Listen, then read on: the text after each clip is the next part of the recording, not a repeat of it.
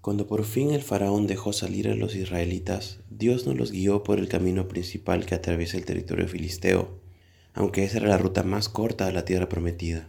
Dios dijo, si los israelitas llegaran a enfrentar una batalla, podrían cambiar de parecer y regresar a Egipto.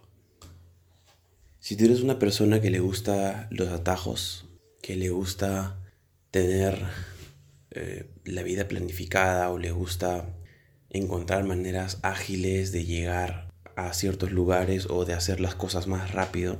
Ese es un buen versículo para meditar hoy.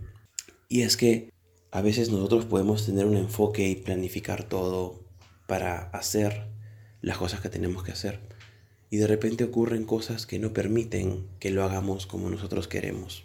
Mm, y tal vez estás de acuerdo conmigo en que experimentar esto es una de las frustraciones más grandes porque por las que pasamos en esta vida, cuando las cosas no salen como queremos. Y lo cierto es que cuando leemos la palabra en ningún momento vemos que Dios sea un Dios de atajos. Recuerda que Dios no vive dentro del, del, espectro del tiempo. Para Dios no hay mañana y noche. Él no se va a dormir a las 10 como muchos de nosotros o se despierta a las 5 como otros. Él está por encima del tiempo. Los que estamos limitados por esto, por el tiempo, por ese indicador, somos nosotros. Entonces, para Dios no hay apuro de hacer las cosas. Él tiene sus formas. Entonces, este, este versículo me, me impactó bastante porque como seres humanos nosotros queremos llegar a las cosas que anhelamos rápido. Lo queremos ya. Es más, esta generación, esta última generación, bueno, voy a dar de la mía, más o menos que ahora tenemos entre 25 y 35 años. Ya somos una generación que quiere las cosas rápidas, que las quiere para ayer, que tenemos Google, por ejemplo, que te da miles y miles de opciones cuando haces una búsqueda en uno punto tantos segundos. Para ver una película simplemente entramos a Netflix y damos un clic y ya está. Ya no tienes que reservar tu entrada, ir, pagarla, ir al cine, sentarte. No, lo puedes ver en el baño si quieres. Para ir al doctor, ya no tenemos que, hacer colas. Yo recuerdo cuando era niño, mi madre, cuando yo me resfriaba, mi madre tenía que ir al, al IPS, IPSS, Instituto Peruano de Seguridad y Salud o algo así, en Trujillo, y tenía que ir a eso de las cuatro y media de la mañana a hacer cola para que me revisen un resfrío. Hoy en día lo puedes hacer desde la aplicación de tu celular y tu cita te sale para el mismo día o para el día siguiente.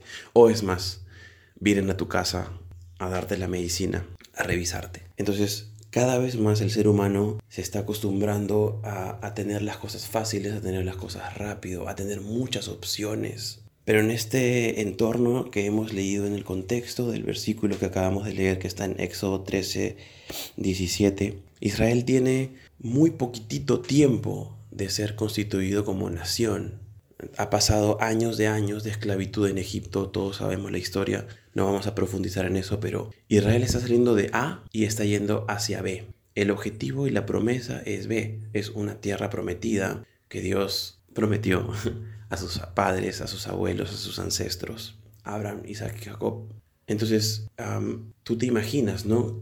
Y ponte en sus zapatos.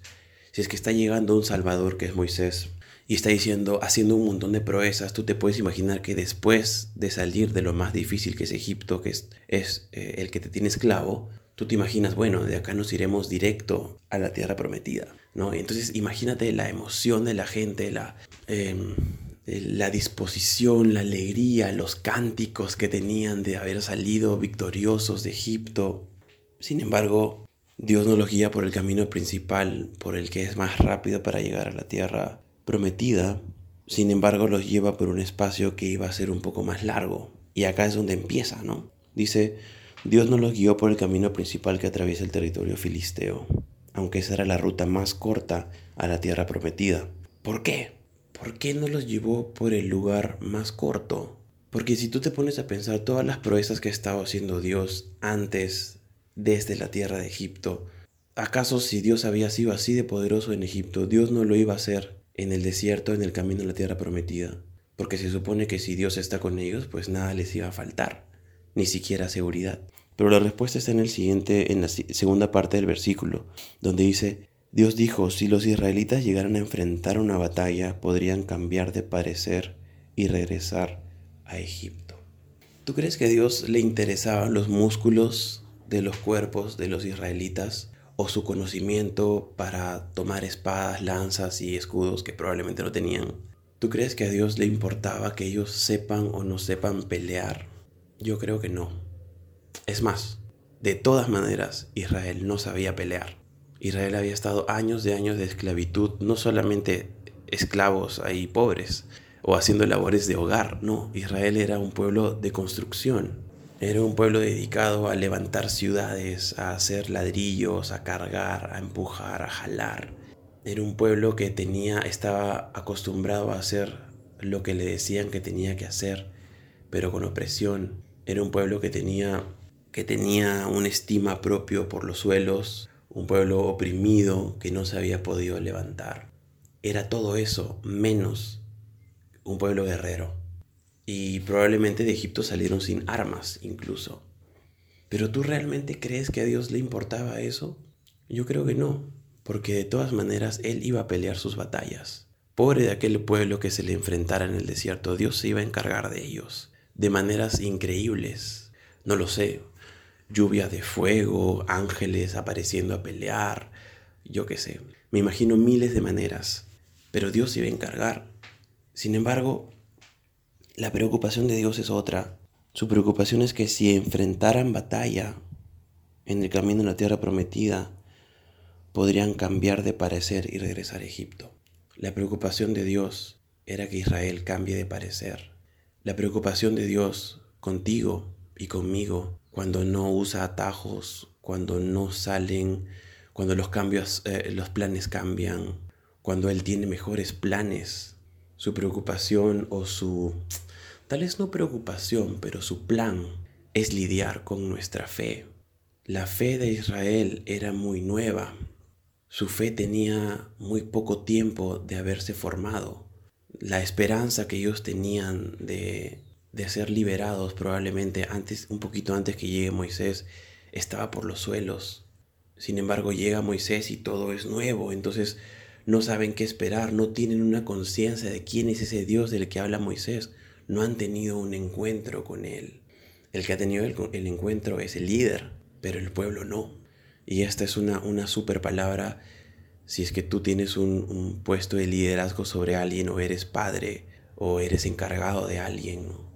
Tú puedes tener, haber tenido un encuentro con Dios, pero ¿qué pasa con los que te siguen? Tienes que ocuparte que ellos también lo hagan. Pero no vamos a ir por ahí, no te preocupes. Entonces, la fe de Israel era muy pequeña para enfrentarse a situaciones de las que de todas maneras Dios iba a tener el control. La fe de Israel ante, ante una lucha con otro pueblo los iba a llevar a rendirse y a regresarse a la esclavitud pasada. Habla acá que Dios no los quiso llevar por el territorio filisteo y resulta pues que los filisteos eran formidables guerreros.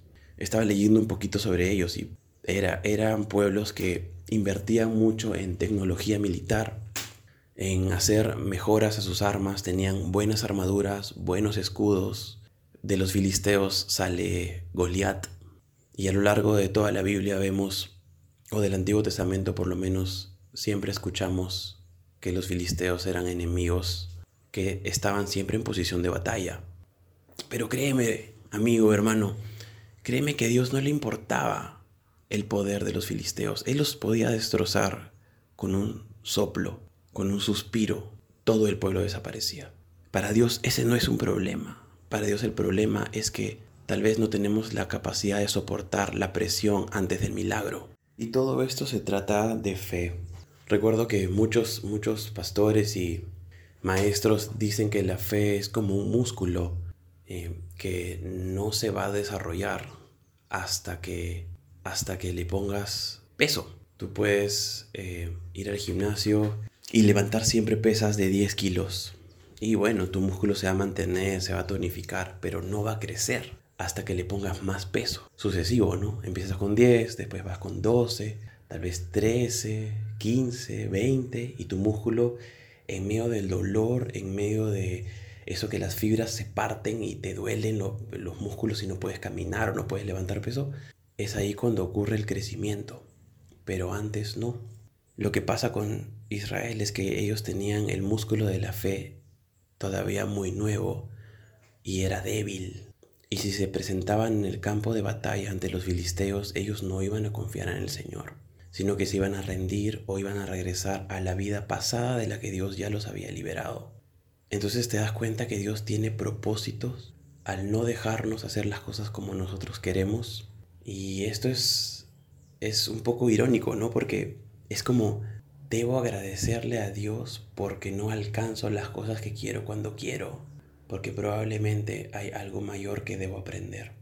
Entonces, el día de hoy yo te quiero animar a algo. Yo te quiero animar a que, a que tomes un tiempo para meditar.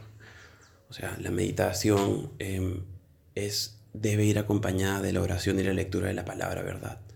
Sentarte a, no leer, sentarte a no orar, sentarte a pensar, rumiar lo que acabas de escuchar. Entonces yo te animo que en, esta, en este día primero medites en, en, qué, en qué tamaño tienes el músculo de tu fe.